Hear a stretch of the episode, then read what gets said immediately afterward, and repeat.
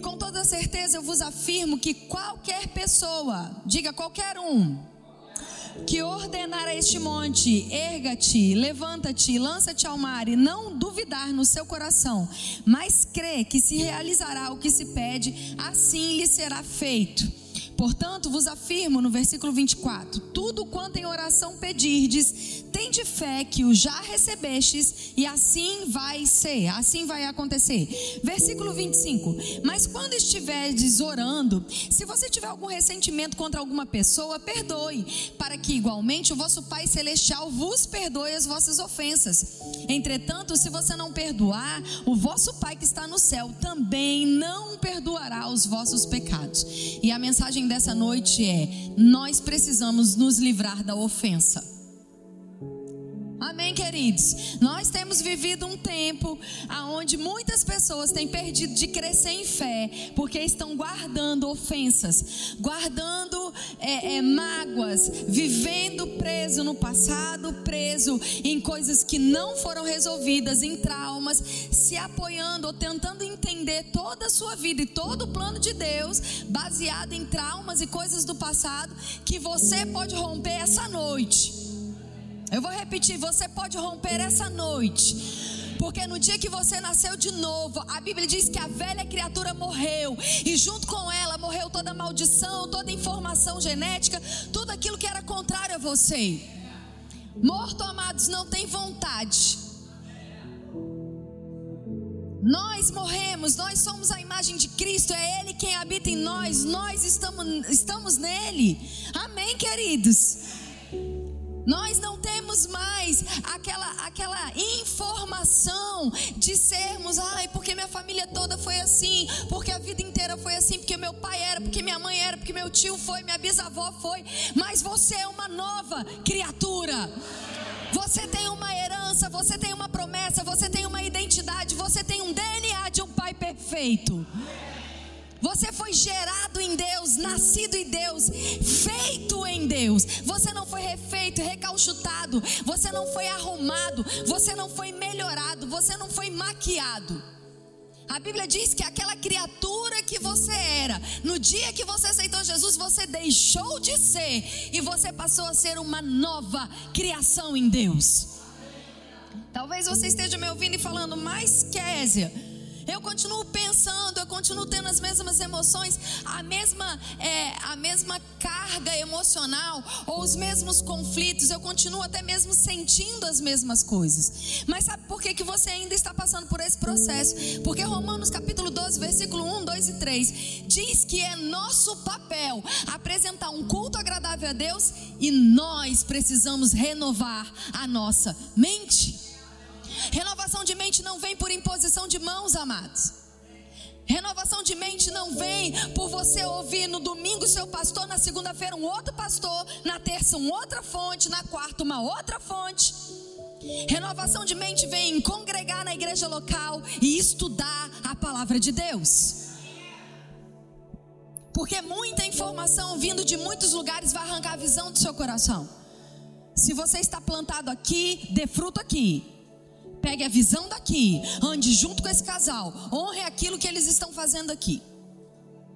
Ah, mas na minha outra igreja você saiu dela e veio para cá porque Deus mandou? Então não traga ela para cá. Você está aqui. Nós temos vivido um problema, queridos, muito grave na igreja do Brasil. Porque as pessoas elas pulam de igreja em igreja buscando a igreja perfeita quando elas não são perfeitas. Mas aí elas estão satisfeitas onde elas estão, elas querem buscar um lugar onde elas se encontrem, onde elas possam frutificar, onde elas possam ser livres para fazer aquilo que está no coração dela. Aí quando ela chega lá, adivinha o que, que ela vai encontrar? Problema, porque onde tem gente tem problema. Aí ela começa a trazer o passado dela e dizendo, mas lá na outra igreja, então por que não ficou lá? E eu estou dizendo isso, queridos, com muito temor. Você não pode imaginar como minha carne treme e como há temor no meu coração em falar essas coisas. Mas eu estou liberando sobre a, a igreja essa noite uma palavra de avanço. Se você está aqui, se você foi plantado nesse lugar, se você é membro dessa igreja, pegue a visão dessa igreja.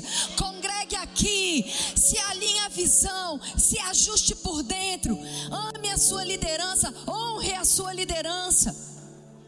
Amém, queridos? Largue a ofensa, se cure. Trate as coisas que ficaram e que ficam permeando ou magoando você. É tão interessante, você deve estar perguntando, ah, entendi, mas o que quer dizer? Que, por que, que você foi ler Marcos 11, 23, que é o texto mais sobre fé da face da terra e veio falar de ofensa? Porque se você prestou atenção nos versículos 24, 25, 26, Deus deixa bem claro aqui, através de Jesus Cristo, que se a nossa vida de perdão não tiver alinhada, a nossa vida de fé está atrofiada. Você não vai crescer na sua vida de fé. Você não vai desenvolver o seu chamado ministerial se a sua vida de perdão não tiver ajustada. E não tem essa, amados, de eu perdoo, mas não quero conviver. Eu perdoo, mas não quero olhar na cara. Porque se Deus fizesse isso com a gente, eu te perdoo, mas não quero conviver com você. E quantas vezes a gente erra o mesmo erro? Quantas vezes você já pediu perdão a Deus pelo mesmo erro? Quantas vezes eu e você já dissemos para Deus, Pai, me perdoa, eu não vou fazer mais. E fizemos de novo. E com amor incondicional, Ele nos ama, nos perdoa e acredita na nossa mudança. Restaura a nossa sorte, nos abraça, nos ama, nos dá a condição de crescer. Você está aqui? Quando nós nos comportamos assim, amados, quando nós nos comportamos dessa maneira, eu te perdoo, mas eu não quero olhar na tua cara. Nós estamos dizendo: esse perdão é o padrão do mundo, é o perdão vingativo. Eu te perdoo, mas estou torcendo para tu quebrar a cara. E eu vou te dizer: eu já fui mordida por esse sentimento. Obrigado por alguém também não me deixar aqui só sendo carnal, sozinha. Eu já, fui, eu já fui mordida pelo sentimento da ofensa, porque eu já fui traída, já fui enganada, já fui roubada. Eu já me associei a pessoas que me feriram demais.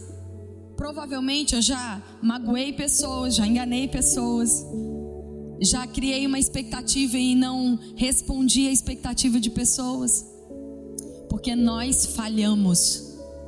E quando ofensa entra, ela quer criar raiz. E quando raiz é criada e a gente alimenta a ofensa, nós estamos com um problema sério. Como é que se alimenta a ofensa? Meditando na ofensa. Algumas pessoas lá no Rema vêm perguntar para mim: ai, Kézia, o que, que é meditar na palavra? Eu costumo dar o exemplo contrário, que rapidinho todo mundo entende. Quem aqui já teve um problema grave? Porque né, tem gente que nunca teve um problema grave. Mas para você que se compadeceu comigo e já teve um problema grave, grave, me arranca rabo na família, sabe? Todo mundo se identificou.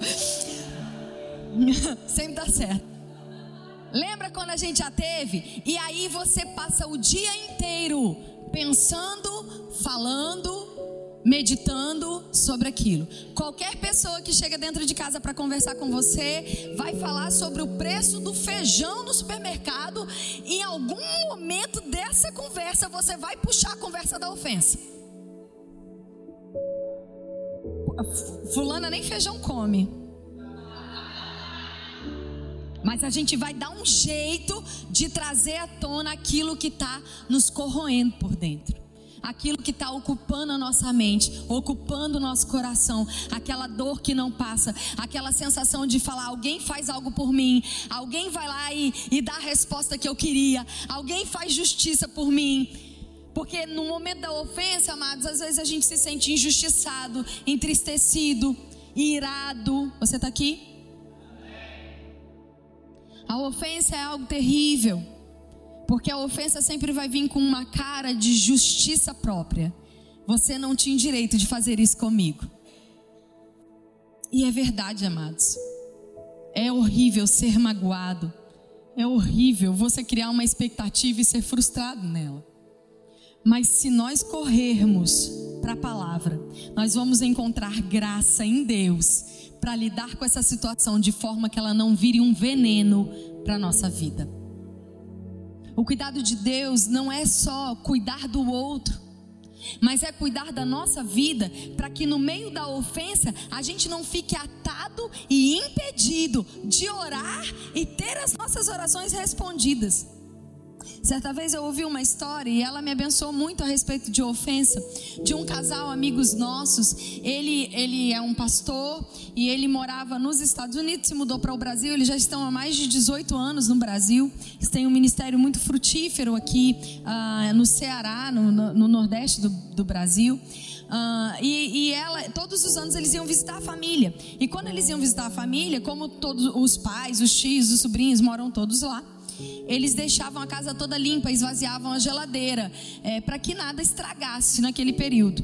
E a Edma, que era a esposa desse pastor, ela cuidava pessoalmente para que tudo ficasse muito organizado nesse período, que eles estivessem fora, porque era um período muito grande, muito longo. Certa vez eles foram, visitaram todos os seus parentes e na volta, quando eles chegaram em casa, ela falou que assim que abriu a porta da casa dela, era um cheiro de bicho morto dentro de casa.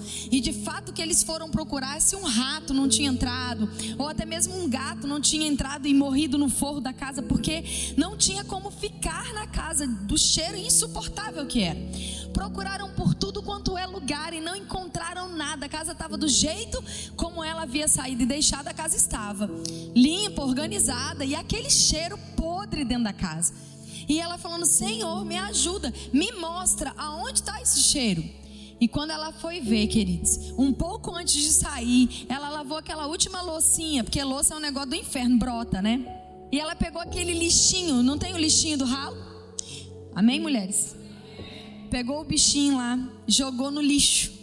E aquele último lixinho do ralo, da lixeirinha do ralo, da sujeirinha do ralo, que tinha um restinho de comida, ela não jogou fora.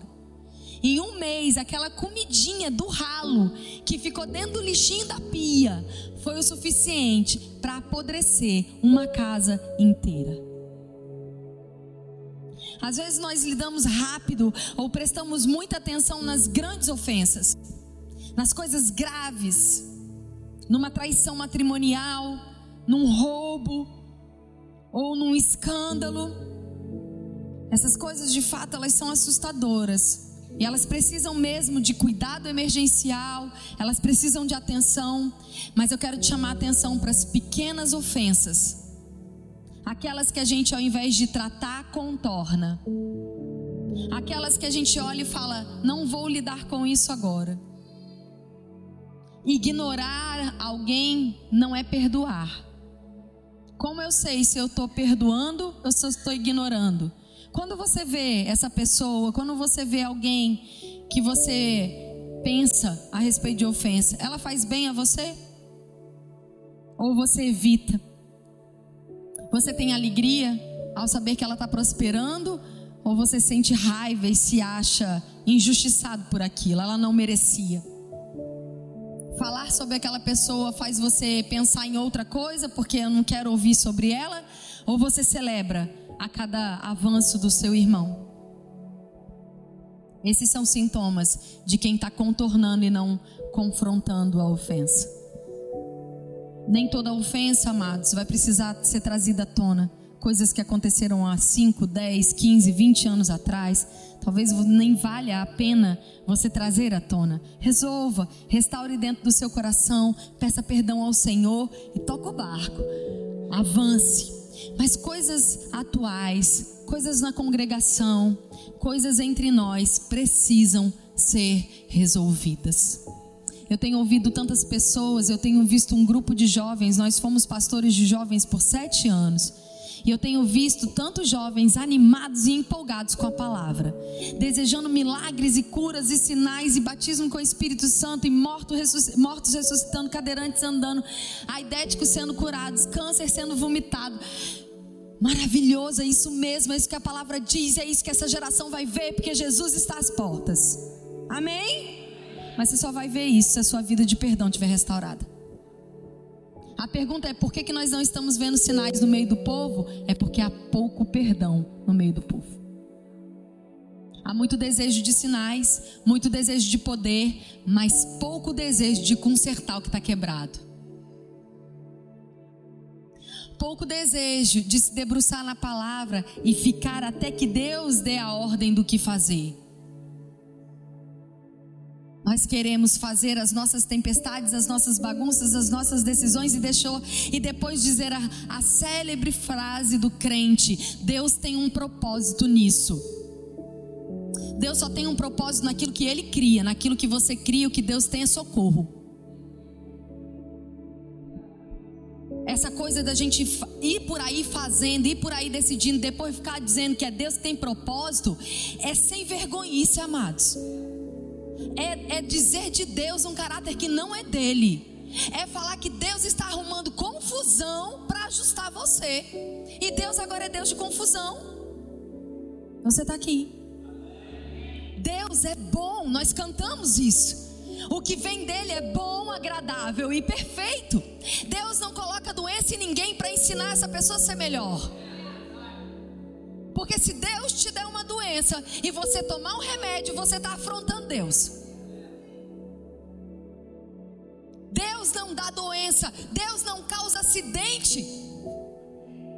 Deus não faz uma pessoa cair da moto, se estrupiar toda e ir para o hospital para aceitar Ele. Deus deu Jesus para que aquela pessoa pudesse ser encontrada.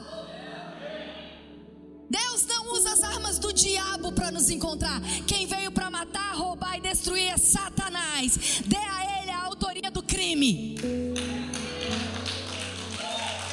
Não dê a Deus aquilo que é o diabo que está fazendo. Agora, muitas vezes, amados, nós estamos colhendo coisas porque estamos vivendo uma vida de ofensa e uma vida de não meditação na palavra. Nós não perguntamos para Deus, a gente toma as nossas escolhas. A gente sai dizendo sim, a gente sai se associando, a gente, a gente não, né? Porque eu sou casada há 22 anos. Mas tem um bando de gente por aí que sai namorando depois que diz sim para o namoro, depois que diz sim para a sociedade, depois que diz sim para não sei o que, diz: ai, mas Deus tem um propósito. Você perguntou se ele tem um propósito? E aí depois vem traições, ofensas e problemas, e aí você vai estar tá amargurado, entristecido. A Bíblia diz que doente nos seus ossos e no seu corpo. E sabe o que Deus tem a ver com isso? Deixa eu te dizer essa noite a revelação do ano. Nada. Deus está lá no seu trono, esperando que você, como filho, se coloque naquela posição de servo e filho e pergunte para Ele qual é o seu plano perfeito para minha vida. Até para comer pão com ovo, você tem que perguntar para Deus se é isso mesmo. E algumas pessoas vão falar, isso é radical. Meu amigo, deixa eu te dizer uma coisa: evangelho é radical. Porque a primeira coisa que Deus faz quando você aceita Jesus é fazer você uma nova criatura. Você quer coisa mais radical do que isso? Evangelho é radical. O que nós fazemos aqui não é uma noite de diversão ou de descontração, não é clube, amados. Igreja não é clube social. Nós estamos aqui fazendo algo sério. Nós somos representantes de um reino aonde o rei está sentado no trono e seu filho está vindo nos buscar. E ele não vai vir buscar uma igreja de qualquer maneira. Ele vai vir buscar uma igreja sarada, santa Sabe, queridos, às vezes é, é, é, tão complicado, às vezes, a gente entender algumas coisas que são tão simples. Enquanto o pastor estava aqui ministrando sobre ceia e dizendo sobre a sua posição, você não é um pecador, porque pecador é aquele que vive na prática do pecado. Você é filho amado, redimido,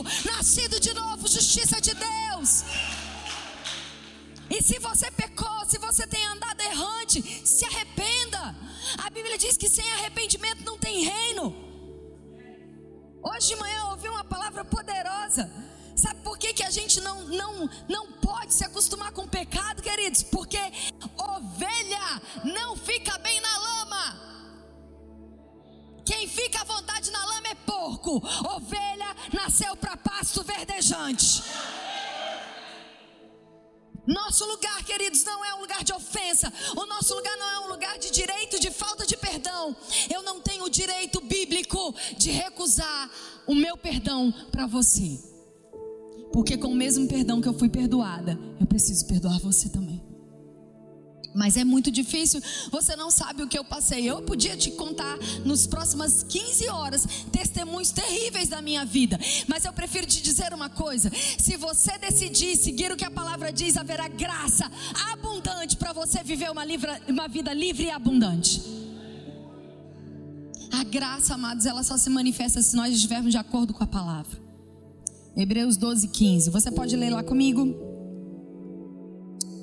Diga comigo, a ofensa colocará o meu futuro em risco. Olha o que diz Hebreus 12, no versículo 14: Esforçai-vos para viver em paz com todas as pessoas. Gente, a Bíblia é maravilhosa, ela é poderosa, ela é verdadeira, ela é a palavra de Deus que não mente e não enfeita as coisas. Ele não está dizendo que é isso, é super simples viver em comunhão nos irmãos, amar uns aos outros. Por que, que vocês estão enfrentando dificuldade com isso? A Bíblia diz: se esforça, se fosse fácil, não precisava de força. Eu não preciso me esforçar para comer bolo de chocolate. Mas para ir para academia 5 horas da manhã, meu amigo, bota força nisso. Você não se esforça para fazer o que o seu corpinho quer. Você se esforça para fazer aquilo que o seu espírito está mandando e seu corpo está dizendo que não. Você está aqui.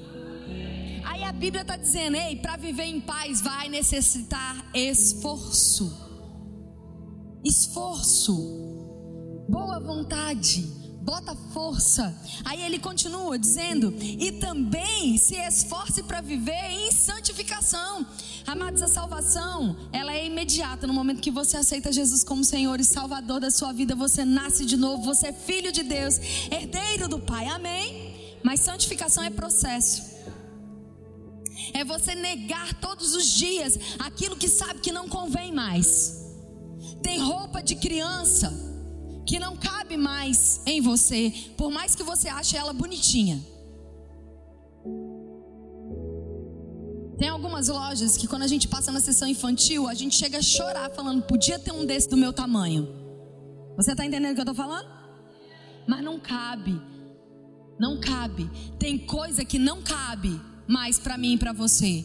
Porque cabia enquanto a gente estava associada ao mundo. Agora, uma vez filhas de Deus, não cabe. Uma vez servos de Deus, não cabe.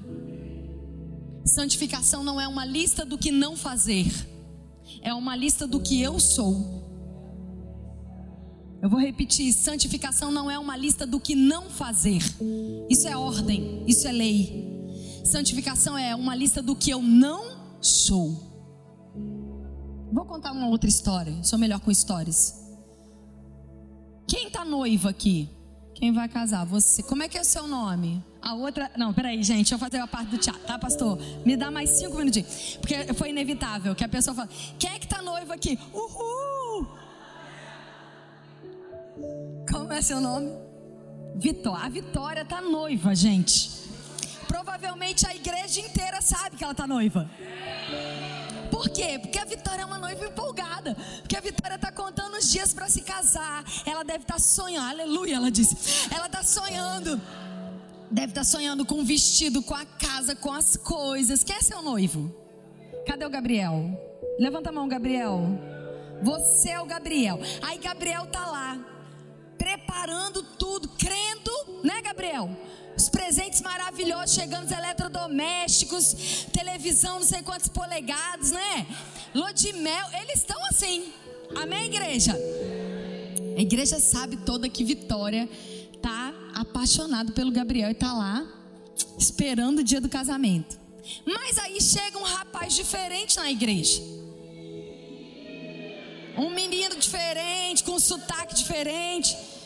Vem um, um sulista, um menino diferente. Aí a Vitória para e pensa: vou passar a vida toda com ele, cara. Vou casar com ele, vai ser para sempre. Uma saidinha só. Só, só um diazinho. Só para dar uma. Só hoje. Ah, nada a ver. O que, que você, como igreja, pensaria a respeito do casamento da Vitória? Que ele tá ou não está correndo risco? Por quê? Só porque ela deu uma saidinha? Deixa eu trazer uma coisa para você. A Bíblia chama a igreja de noiva. Cada vez que a gente dá uma saidinha com o pecado, é a mesma coisa em relação ao noivo Jesus. Ah, não tem nada a ver. É só hoje. É só dessa vez. É só um pouquinho. Você está aqui. O que o mundo pensa desse noivado? Você está aqui, igreja. Nós não temos mais tempo para brincar. Não temos mais tempo para nos comportarmos de forma vergonhosa com aquilo que carregamos. Não temos mais tempo para não andar em perdão. Porque enquanto nós não estivermos andando em perdão, enquanto não resolvermos as coisas do nosso coração, nossa vida de fé está atrofiada. E se a nossa vida de fé está atrofiada, eu pergunto para você: como vamos ser resposta para o um mundo? Como eles verão os milagres, os sinais, as maravilhas, se a nossa vida de fé estiver atrofiada?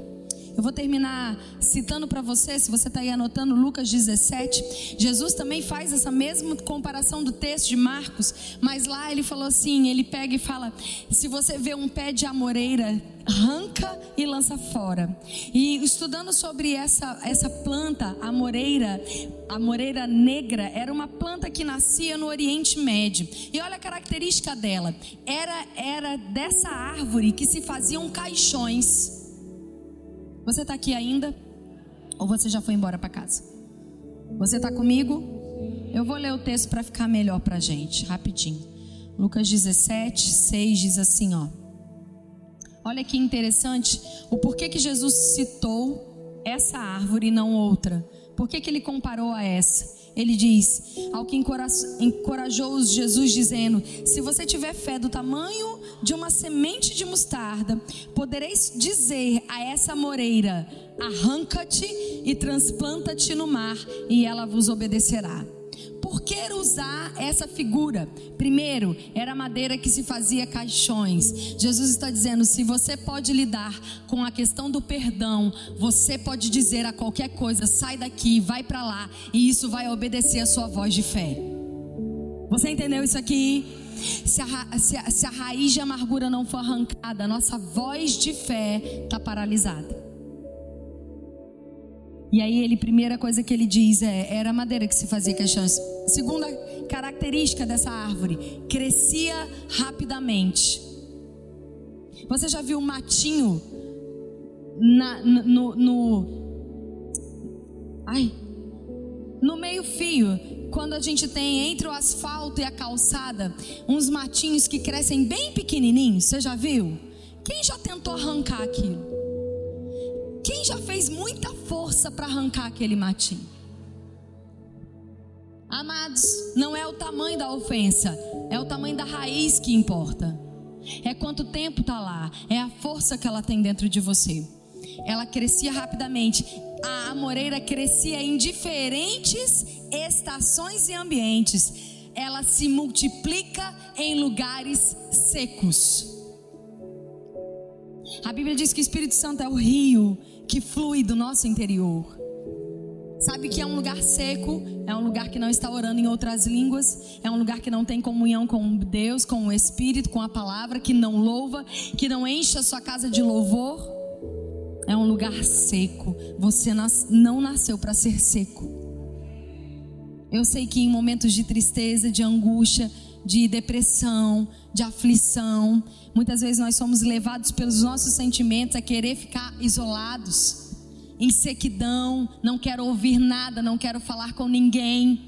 Mas é o contrário que a Bíblia está dizendo. A Bíblia está dizendo: se encharque da palavra, da água, do amor, da unção, do louvor, do, do grito de júbilo. Amém, igreja?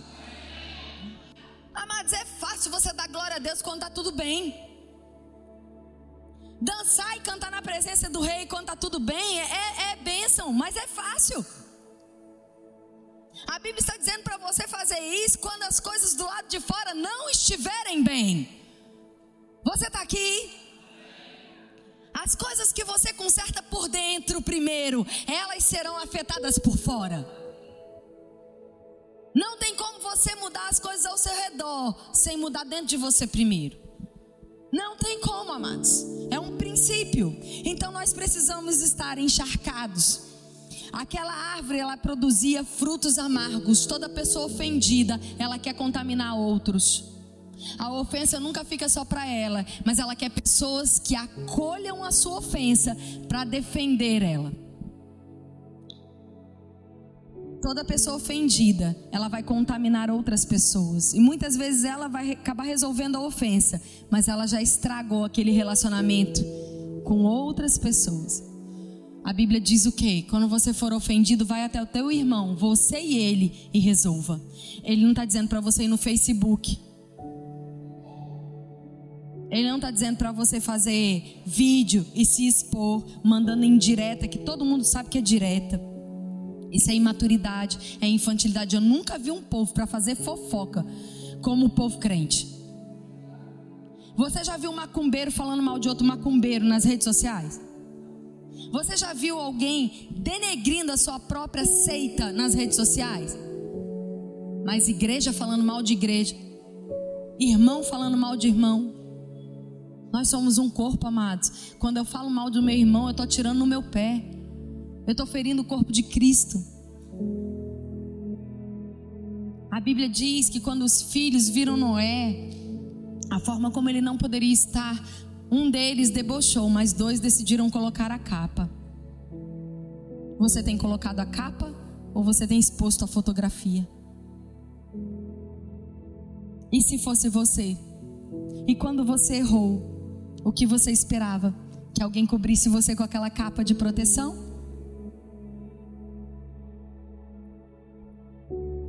Terminando. Não produza frutos amargos. Você foi feito para dar frutos que vão permanecer por toda a eternidade.